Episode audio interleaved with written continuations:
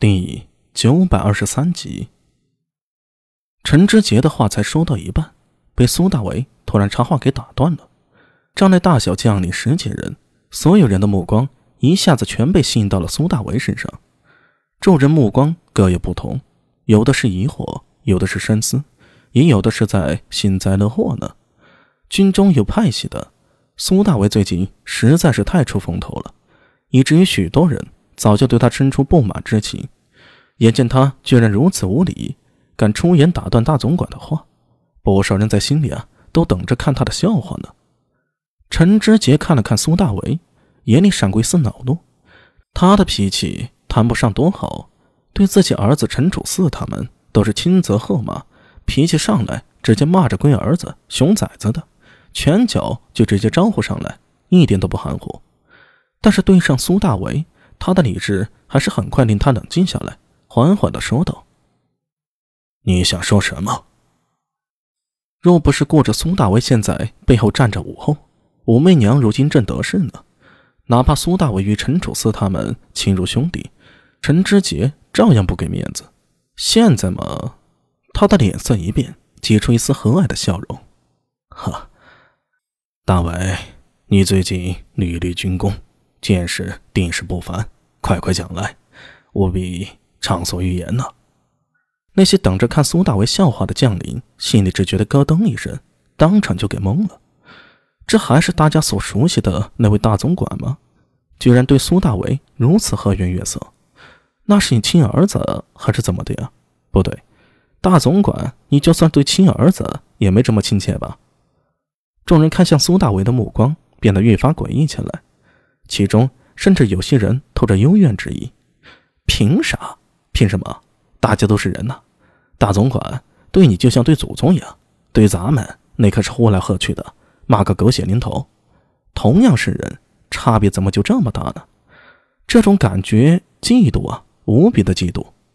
苏大为自然能察觉到那些目光里所蕴含的妒忌以及怨恨，但是他对这些啊并不在意。”人只会在意比自己强大的存在，比自己弱小的何须理会呀？大总管，刚才副总管说的极有道理，我引以为然。看门第一句先夸了王文度一句，这让王文度不由一愣。他还以为苏大为开口是要反对自己。苏大为最近不是跟苏定方走得挺近的吗？还以为他是主战派，今天倒是奇了。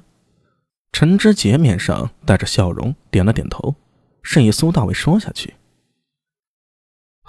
我军为客军，来到突厥人的主战场，自应小心从事，不给突厥人翻盘的机会。大势在我军，只要步步紧逼，逐步蚕食，突厥人就算智计百出，也是无可奈何，最终会倒在我军的战马前的。苏大为这番话，仍是赞同陈知节与王文度。这下帐篷里的些将领啊，都弄糊涂了。这和之前说的不是一回事吗？还有必要单独再跟大总管讲一遍吗？苏定方看了眼苏大为，并没有开口打断的意思。他对苏大为极为有信心的，所以大总管和副总管方才所说的，属下以为极有远见。兵书有云：“反战先立不可败，而后求胜。”只要我们不露出破绽来，便立于不败之地。该着急的应该是突厥人才是。说到这里啊，王文度脸上也不由露出笑容。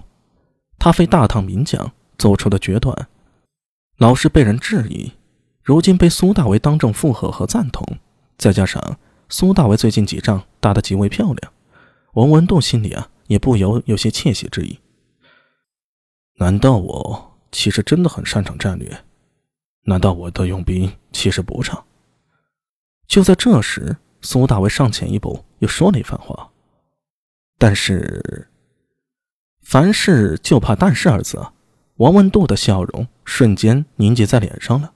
还没等他做出反应，苏大为已经竹筒倒豆般的说了：“大总管，冒进可能会导致我军折损，可如果过于保守，错失战机，同样有罪。”苏大为环视全场，提高音量，朗声道。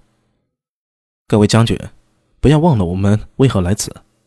从永徽六年到如今显庆元年，跨十一年了，若此次回长安没有一份拿得出来的战绩，便是陛下宽裕，我们又该如何面对朝中非议呢？